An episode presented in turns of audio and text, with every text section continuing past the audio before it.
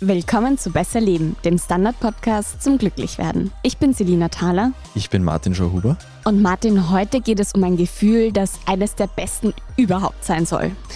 Und du wirst mir erklären, wie ich dieses Gefühl leichter finde. Genau, das ist der Plan. Es geht heute um Flow, also Englisch für Fluss. Manche kennen dieses Gefühl als in der Zone sein, im Laufen nennt man es Runners High meistens und in der Wissenschaft hat man sich eben, weil in diesem Zustand alles sich so fließend anfühlt, auf das Wort Flow geeinigt. Woran merke ich denn, dass ich im Flow bin? Du hast jetzt schon dieses Runners High zum Beispiel angesprochen. Meistens merkst du das überhaupt erst danach, weil du währenddessen so in dieser Aktivität selbst drin bist, dass solche doch recht analytischen Bewertungen wegfallen im Moment. Aber so wie das der Psychologe Mihai Csikszentmihalyi ursprünglich beschrieben hat, der hat dieses Phänomen quasi begründet. Und da wird jetzt auch nicht wirklich dran gerüttelt, obwohl das schon ein paar Jahrzehnte her ist. Da hat dieser Flow eben ein paar Merkmale. Also du bist voll konzentriert, du hast keine Angst zu scheitern, es gibt keine Gedanken an irgendwelche Alltagssorgen oder sonst irgendwas anderes. Du fühlst dich, als hättest du die volle Kontrolle. Der Sinn für Zeit fällt ganz weg oder ist komplett verzerrt. Es geht nicht um irgendeine Belohnung am Ende der Tätigkeit. Es ist einfach schon das Machen selbst, die Belohnung für sich. Und für die meisten Menschen, die das erleben, das Eindrucksvollste und das Schönste ist, du verschmilzt komplett mit deiner Tätigkeit. Das Selbst fällt weg. Klingt jetzt ein bisschen esoterisch, kommt später auch eine Erklärung, warum sich das so anfühlt. Wir denken einfach nicht mehr so wie sonst über uns als Person, so sind wir. Wir sind eine Person, die schreibt jetzt auf ihrer Tastatur etwas. Dann verschwimmt das alles. Die Grenzen zwischen uns, unserer Tätigkeit, der Umwelt verschwimmen. Und mittlerweile kann man auch durch Hirnscans belegen, was da genau passiert. Nämlich die Hirnregion, die da für die Differenzierung unseres Selbst zuständig ist, wird in diesem Zustand einfach ziemlich heruntergefahren. Es ist einfach ein wirklich, wirklich großartiges Gefühl, wenn es in seiner Extremform auftritt. Hast du das so intensiv schon mal erlebt, Selina? Ich bin mir nicht ganz sicher. Auf jeden Fall nicht sehr häufig. Es gibt schon so Erlebnisse und du hast mir ja auch aufgetragen, dass ich mich testweise in diesen Flow-Zustand möglichst gut versetze. Das hat gestern leider nicht so gut geklappt, weil ich zu viele Ablenkungen hatte. Das war so ein Tag, wo ich mich irgendwie nicht abkapseln konnte und ich glaube, das braucht man. Das hatten wir immer wieder auch bei den Deep Work-Folgen, bei den Scheduling-Folgen, wo es auch um diese Ablenkungen ging. Aber woher ich es kenne, ist tatsächlich schon beim Schreiben. Also das sind dann so Situationen, wo man entweder viel schreibt oder irgendwie redigiert und dann vorgestern ist es mir zum Beispiel so gegangen, da habe ich allerdings am Abend gearbeitet, wo irgendwie das Team mich nicht mehr anrufen konnte. Das sollten wir jetzt nicht länger ausbreiten, aber worauf ich hinaus will, ist, da hat dann kein Handy geklingelt oder ich habe es gar nicht mehr gemerkt. Also ich habe dann gesehen, oh, es sind zwei Stunden vergangen und ich habe drei Nachrichten nicht beantwortet. Und beim Yoga kenne ich es auch dass ich in diesen Flow-Zustand komme. Also beim Sport und bei so meinem Job bisher. Das sind auch solche Tätigkeiten, wo es viele Leute erleben, mhm. wenn sie es überhaupt erleben. Mhm. Welche Situationen gibt es noch? Also ich würde es grob so in vier Bereiche zusammenfassen, die dann am Ende eh praktisch alles abdecken, und zwar Sport, Kunst, ein Hobby oder eben Arbeit. Die meiste Forschung gibt es natürlich zu letzterem, weil wir in einer kapitalistischen Welt leben. Aber laut der aktuelleren Forschung ist die Chance auf Flow am größten, wenn wir für diese Tätigkeit, die wir machen, Neugierde und Leidenschaft empfinden und einen Sinn darin sehen. Also das geht dann im Idealfall schon auch aufs Berufliche, könnte aber auch eher vielleicht auf Hobbys zutreffen. Und eine Voraussetzung ist, dass man sich einige Zeit intensiv auf diese Tätigkeit konzentriert. Prinzipiell kann das alles sein. Natürlich gibt es Sachen, in die man leichter komplett reinkippt als andere. Was ist denn entscheidend, dass man hineinkippt? Also entscheidend ist die Schwierigkeit der Aufgabe. Das hat eben schon dieser Psychologe Csikszentmihalyi gewusst und das hat die aktuellere Forschung auch bestätigt. Die Aufgabe muss uns sehr fordern, aber sie darf uns nicht überfordern. Sie darf nicht zu frustrierend sein. Es gibt da Leute, die sagen im Schnitt, sie muss 4% über unserem bisherigen Leistungsmaximum sein. Das ist ein bisschen mit Vorsicht zu genießen. Bevor man in diesen Flow überhaupt erst reinkommt, gibt es eben schwierige Momente. Und wenn man sich da schon angewöhnt hat, da durchzubeißen, hat man dann eben die bessere Chance, dann wirklich reinzukippen. Und die Schwierigkeit der Aufgabe ist auch bei Studiendesigns das Werkzeug, mit dem das sehr oft gearbeitet wird. Was ich ganz cool fand, ist, dass deswegen zum Beispiel Tetris für so Flow-Studien beliebt ist, weil mhm. da kann der Schwierigkeitsgrad endlos angepasst werden, genau für jede Studienteilnehmerin extra individuell. Und die Grundidee dahinter, dass das eben so sehr fordernd, aber nicht zu fordernd sein darf, ist, dass das Hirn nur begrenzt viele Informationen verarbeiten kann. Das ist ein Fakt, da zweifelt keiner dran. Und dass man eben so auf die optimale Menge kommt, dass man noch gut funktioniert, aber das ist das störende Dauerrauschen, das einen sonst so rausnimmt aus seinen Tätigkeiten, dass man das zwangsläufig weglassen muss, weil dafür einfach keine Kapazität mehr überbleibt. Mhm. Das heißt, reicht einfach den richtigen Schwierigkeitsgrad zu finden und dann ist man im Flow? Nein. Ähm, also es kann reichen, aber es ist nicht so ganz verlässlich. Passend zur Schwierigkeit ist es optimal, wenn wir ein persönliches Ziel haben, das jetzt nicht nur auf äußerliches Schulterklopfen abzielt. Perfekt ist eine Tätigkeit, wo wir schon währenddessen Feedback bekommen, dass wir erfolgreich sind. Mir ist da, wie ich das recherchiert habe, zum Beispiel gleich einmal Klettern eingespielen, als Paradebeispiel. Weil du kannst dir eine Route suchen, die genau deinen Fähigkeiten entspricht und du merkst beim Raufklettern, no, na, dass was weitergeht. Also das wäre sowas, wo du direkt auch das Feedback hast. Und es ist laut experimenteller Forschung aus Neuseeland viel besser für Flow, wenn wir ein offenes und nicht zu spezifisches Ziel haben. Also auf uns umgemünzt wäre das zum Beispiel jetzt, dass ich einfach sage, ich will einen wirklich guten Text schreiben und nicht, ich will ein spannendes Porträt schreiben, da müssen genau drei Szenen, vier zitierte Weggefährten und ein überraschendes Ende drin sein.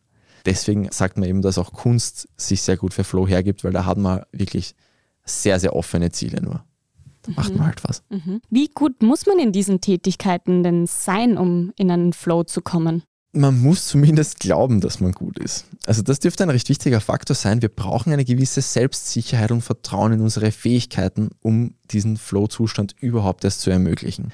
Und es ist schon gut, wenn man es schon mal gemacht hat, natürlich, weil sonst wird das schwer glaubwürdig sein für einen selbst. Das heißt, was bringt es mir jetzt, in diesem Flow-Zustand zu sein? Also abgesehen davon, dass es eben wirklich ein sehr cooles Gefühl ist, Menschen, die öfter in Flow kommen, sind generell zufriedener.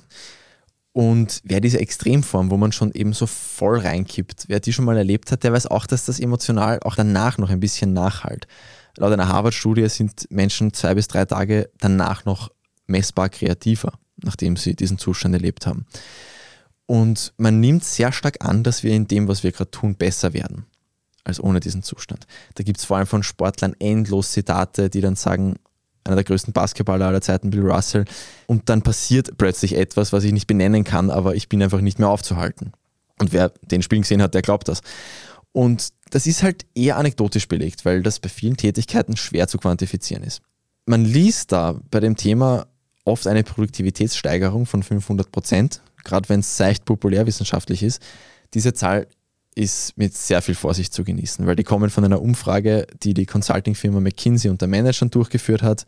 Da war einfach die häufigste Antwort, nicht einmal der Median oder der Durchschnitt, einfach die häufigste Antwort, dass die Befragten eben im Flow fünfmal produktiver wären als sonst, aber das, man liest das beunruhigend oft, aber es ist in Wahrheit, ja, Topfen. Du hast jetzt schon angesprochen, eben, dass es da wohl auch ein wirtschaftliches Interesse gibt, diesen Flow-Zustand zu erreichen, aber auch im Sport gibt es ein Interesse, da so eine Leistung abzurufen. Du hast mir vor der Aufnahme erzählt, dass es eben in vielen Branchen ein großes Thema ist. Genau, daran kann man auch abmessen, wie wertvoll dieser Zustand ist. Einfach wie viel Geld in die Suche nach einfacheren Zugängen zu Flow investiert wird. Wer das im Detail lesen will, dann kann man das Buch Stealing Fire von Stephen Kotler und Jamie Wheel empfehlen.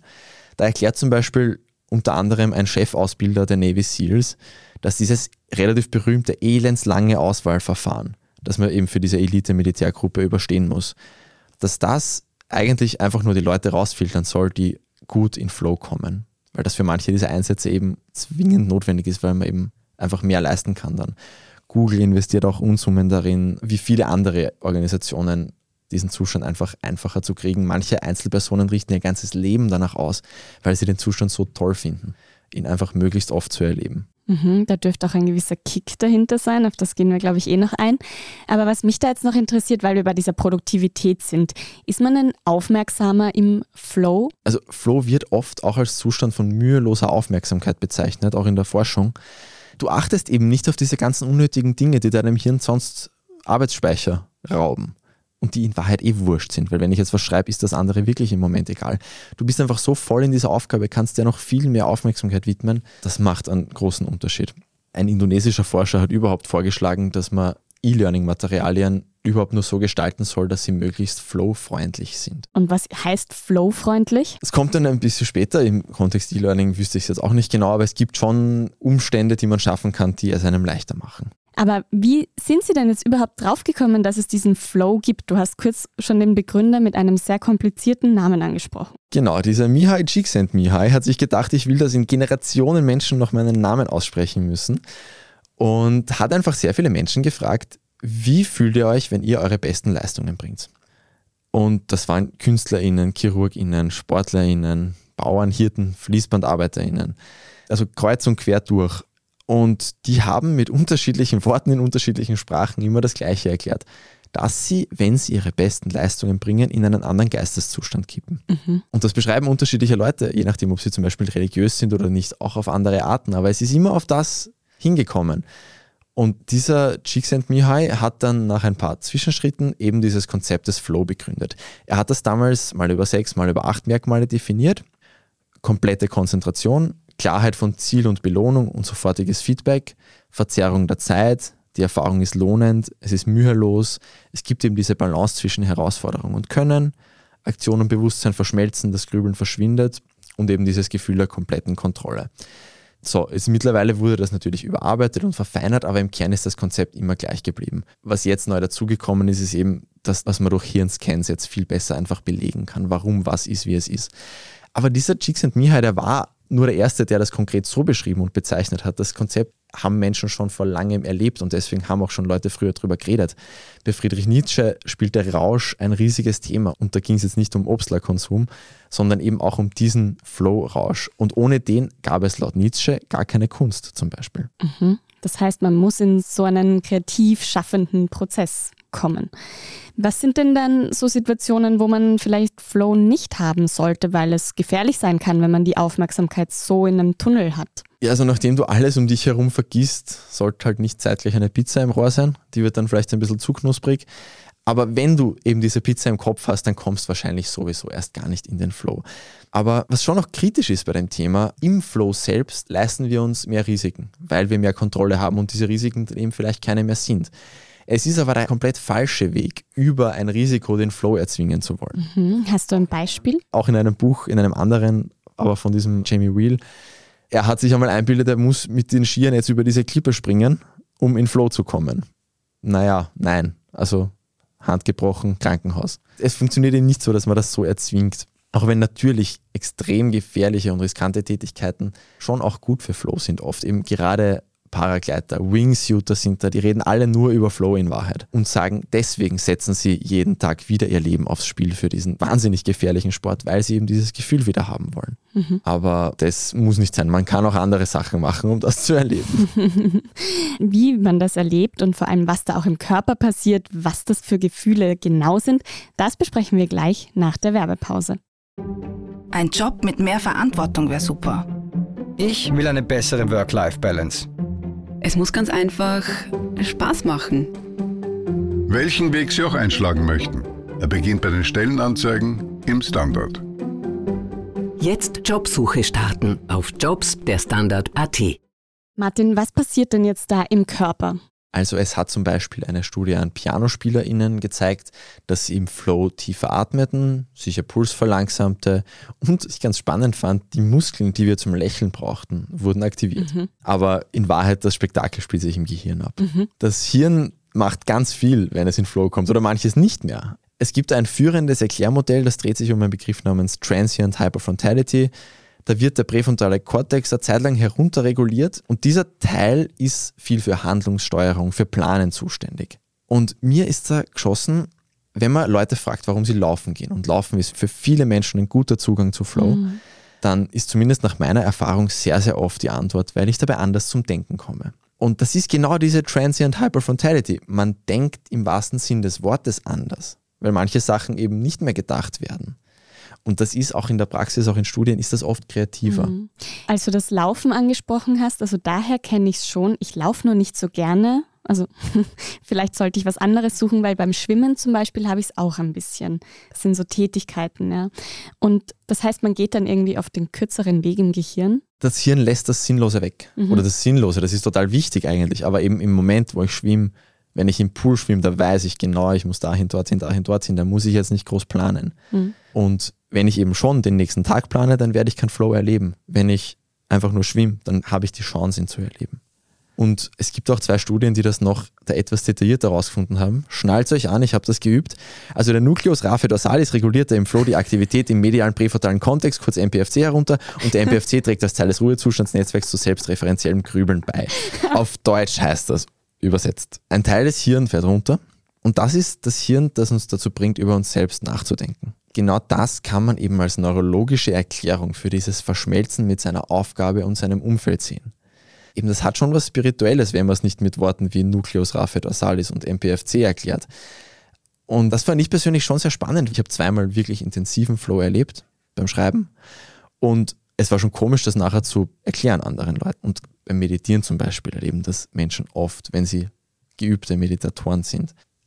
Und es ist schon dann schwer, das mit Worten zu beschreiben, wo man sich in einem anderen Geisteszustand nicht komisch vorkommen würde. Aber genau das ist die Erklärung. Es gibt einfach einen Teil des Hirns, der abgeschaltet wird in dem Moment. Und ja, wenn dieses Hirn dafür sorgt, dass du von dir selbst und dem Tisch unterscheidest, dann passiert das halt nicht mehr. Und es gibt schon auch Studien, die dieses Modell, dass es eben nur um diesen präfrontalen Kortex gehen würde, nicht so unterstützen, wo beim Hirnscan trotz Flow auch dort Normalbetrieb war. Das liegt wahrscheinlich daran, dass eben Flow generell Abstufungen hat, nicht immer gleich ist, nicht immer gleich intensiv ist, auch vielleicht ein bisschen unterschiedliche Arten gibt. Ja. Ist es dann auch für manche Leute leichter und für andere schwieriger? Ja, es gibt diesen Big Five Persönlichkeitstest, den manche vielleicht schon gemacht haben. Das ist so der einzige Test, der einigermaßen akzeptiert wird in der Fachpsychologie auch. Für die, die den gemacht haben, die da diese fünf Werte kennen, Leute, die bei Gewissenhaftigkeit hohe Werte und bei Neurotizismus niedrige Werte haben, kommen statistisch leichter in Flow. Umgekehrt, Nona, schwieriger. Also es steht einem einfach nur im Weg, wenn man permanent über sich selbst und wie einen andere sehen nachdenkt. Da hilft eben einfach Selbstbewusstsein und dieses Not Giving a Fuck, das vielleicht auch einmal eine eigene Folge kriegen mhm. könnte in diesem Podcast. Das hilft einem auch, diesen Flow zu erleben. Es gibt auch das Konzept von autotelischer und nicht autotelischer Persönlichkeit. Der autotelische sieht eine Herausforderung und er glaubt, dass er sie schaffen kann und dann fühlt er sich stolz und bestätigt, wenn er sie schafft. Der nicht-autotelische sieht die gleiche Herausforderung und rechnet damit zu scheitern. Und wenn er es schafft, ist er nicht einmal stolz, sondern nur erleichtert. Und wenn er sie nicht schafft, dann versucht er das sowieso komplett zu vermeiden in Zukunft. Das hat mich auch ein bisschen an die Folge zum Imposter-Syndrom erinnert, mhm. wie ich das recherchiert habe. Zwillingsstudien haben auch gezeigt, dass die Fähigkeit zu flowen zu rund 30 Prozent erblich ist. Also es ist schon auch was Genetisches einfach. Natürlich, wir können es begünstigen oder nicht, aber es ist auch was Genetisches und es tun sich zum Beispiel auch Menschen schwerer, die im Alltag so komplett abschweifen gedanklich. Das Problem ist, man kann es eben jetzt nicht erzwingen. Der Versuch, ihn zu erzwingen, steht dem Flow ja schon im Weg. Ich habe das tatsächlich heute noch probiert, als ich ähm, was recherchiert habe, aber das ist vielleicht auch nicht die richtige Tätigkeit. Und habe auch so Noise Cancelling Kopfhörer aufgesetzt und habe so Alpha Waves gehört. Ich weiß nicht, ob du das kennst. Das sind so Töne, die gewisse Schwingungen haben, bei denen wir uns super konzentrieren können. Hat aber nicht funktioniert. Also erzwingen geht gar nicht. Das wäre vielleicht auch kein schlechter Weg gewesen, weil Alpha Waves sind tatsächlich etwas, das öfters vorkommt im Hirn, im Flow-Zustand. Das ist das Problem, weil dann denkt man eben schon wieder an irgendwas, das nicht die Tätigkeit ist. Mhm. Oder man denkt sich, ah, ich muss das jetzt fühlen oder wie auch immer. Das, mhm. na, das ist leider nicht zielführend. Ja. Du hast vorher von Abstufungen gesprochen. Was wären denn das? Das ist relativ schwer festzumachen, weil es eben generell nach wie vor auch für die Wissenschaft ein schwieriges Konzept ist. Man kann es halt über die Hirnwellen sich quasi auf etwas einigen. Aber es gibt schon verschiedene Intensitäten dieses Flows. Und weil eben manchmal sind eben manche Teile erfüllt oder stark erfüllt, manche nicht so stark erfüllt. Es ist ja einfach ein Konstrukt. Flow ist jetzt auch nur eine Summe von verschiedenen Veränderungen der Hirnwellen. Es ist jetzt nicht so was Glasklares. Mhm. Es lohnt sich auch eben schon zu versuchen, dass man eben einmal in einen leichteren Flow kommt, der vielleicht nicht so super intensiv ist es muss ja nicht gleich dieser komplette rauschartige Zustand sein. Vielleicht kann man sich dann auch ein bisschen annähern. Einen leichteren Flow haben sicher schon alle Hörerinnen und Hörer mal erlebt. Eben, das ist eben, dann vergisst halt einmal, auch wenn es nur beim Hackeln ist oder beim Kochen oder weiß ich nicht, wenn man ein Instrument spielt, das ist auch sehr gut dafür, angeblich, ich kann kein Instrument spielen, dass man dann halt, wenn es nur eine Viertelstunde ist, mal auf die Zeit vergisst. Beim Computerspielen, da haben es vielleicht auch mhm. viele schon erlebt, da vergisst man sehr gern auf die Zeit Das kann auch an diesem Flow liegen. Oder vergisst auf seinen Körper zu hören, auf die Toilette zu gehen oder einen Schluck Wasser zu trinken oder sowas. Genau, dann spielt man drei Stunden und hat einen wahnsinnigen Durst, aber man hat es nicht mitgekriegt. Also Und denkt, man hat nur eine halbe Stunde gespielt. Genau. Und wie kommt man jetzt da rein? Also, es gibt eben gewisse Umstände, die man schaffen kann, die es einem leichter machen. Weil auf Knopfdruck geht es eh nicht. Je fitter und wacher, desto besser. Auch wenn man regelmäßig Sport macht, ist das offenbar günstig. Das sind alles noch sehr, sehr frische Studien, aber es schaut schon so aus, als würde das halten. Und dann geht es eben um das Fokussieren von Aufmerksamkeit. Du kommst eben nie in diesen Flow rein, wenn du es nicht davor schaffst, dich eine Zeit, eine Zeit lang musst dich einfach konzentrieren. Willentlich. Und da hilft es natürlich, wir hatten das schon in der Motivationsfolge auch, es hilft natürlich, wenn dir die Tätigkeit einfach schon von dir aus Freude macht. Das macht es dir viel, viel leichter, dann am Ende im Flow zu landen. Aber deswegen nimmt man auch an, dass es hilft, wenn man trainiert, seine Aufmerksamkeit auf etwas zu richten einfach und sie dort zu halten.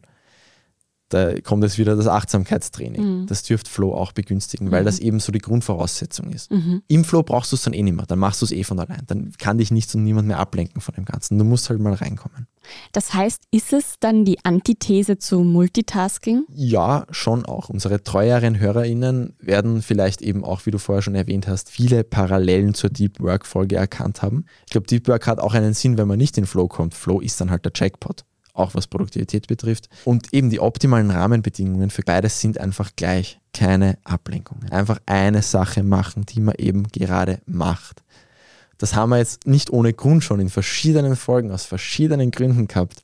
Man ist einfach besser, wenn man sich auf eine Sache konzentriert. Hm. Natürlich, manchmal geht es nicht anders, aber wenn es anders geht, Wir haben auch schon dieses Gefühl besprochen, wir haben den Kick, der da irgendwo entstehen dürfte, auch angesprochen mit den Paragleitern, Wingsuit-Fliegern. Macht Flow süchtig? ja, es ist schon so ein tolles Gefühl, dass viele es einfach immer nur wieder finden wollen. Ich weiß es nicht, ob das jetzt medizinisch süchtig wäre, aber dieser vorher schon erwähnte Steven Kotler hat ein ganzes Buch drüber geschrieben für die Interessierten, das heißt Rise of Superman. Da geht es eben auch darum, wie Extremsportler Flow jagen letztlich. Und wie vorher gesagt, die machen das eben vor allem wegen diesem Flow, was sie tun. Es passieren einfach wirklich heftige Dinge im Hirn. Also es geht da um neurochemische Abläufe. Da sind sechs Substanzen im Spiel, die alle positive Substanzen sind fürs Hirn. Und die sind teilweise jetzt nicht so viel anders als bei manchen Drogenräuschen. Und es gibt auch schon Studien, laut denen Menschen, die beim Computerspielen Flow erleben, eher süchtig nach dem Computerspielen werden. Es ist natürlich ein tolles Gefühl, aber es ist so toll, dass es auch süchtig machen kann. Bei dieser Erzählung von den Extremsportlern kam mir auch der Gedanke von unserem Hormon-Podcast. Also oft hört man ja auch immer wieder, dass die da dem Adrenalin nachjagen und nicht dem Flow. Hängt das vielleicht sogar zusammen? Adrenalin ist einer dieser angesprochenen Stoffe, also eigentlich Noradrenalin. Okay. Wir hatten das in der Lernenfolge für die ganz Aufmerksamen. Das ist das Adrenalin, das aus den Nebennieren kommt. Gehört da ganz fundamental dazu. Hm, Dann werden irgendwelche Dopamine, Glücksgefühle Dopamin, dann Serotonin, es sind die Klassiker des Hormon-Podcasts, die Okay. auch hier wieder auftauchen. der Cocktail jedes Mal. Um das jetzt nochmal zusammenzufassen, Flow dürfte ein unglaublich gutes Gefühl sein. Wie kann ich das leichter erleben? Einmal Sachen machen, die dir schon für sich genommen taugen. Idealerweise, was das wirklich eine große Leidenschaft ist. Am besten schon gut gelaunt sein und dann die Schwierigkeit finden, bei der du gefordert, aber nicht überfordert bist. Ablenkungen streichen und dir auch dann Zeit für das Ganze geben. Also wenn du in 30 Minuten den nächsten Termin hast, wird es schwierig sein. Auch weil du das, wenn du reinkommst, möchtest du es ja so lange wie möglich auskosten können. Und dann alles, was ich jetzt gesagt habe, vergessen und einfach machen und an nichts anderes denken. Weil wenn du dran denkst, ich will flown, ich will flown, es wird nicht spüren. Dann werde ich das das nächste Mal beherzigen, wenn ich es ein weiteres Mal ausprobieren will und hoffentlich auch schaffe. Mal sehen, vielleicht berichte ich dir dann. Wer auf jeden Fall auch ein gutes Gefühl haben will, und zwar nicht im Flow-Zustand, kann ja unseren Podcast hören. Und damit ihr die nächste Folge nicht verpasst, abonniert uns gerne auf Apple Podcasts, auf Spotify und überall sonst, wo es Podcasts gibt. Und schreibt uns gerne auch eine Mail, besserleben.derstandard.at. Vielleicht habt ihr ja Fragen oder Lob oder Kritik. Wir sind auf jeden Fall offen für alles und antworten euch auch, vielleicht nicht immer so schnell, aber es gibt eine Antwort. Ganz besonders willkommen sind wie immer Themenvorschläge. Und 5-Sterne-Bewertungen natürlich. Das sowieso. Das war Besser Leben, der Standard-Podcast zum Glücklichwerden. Baba. Und bis nächste Woche.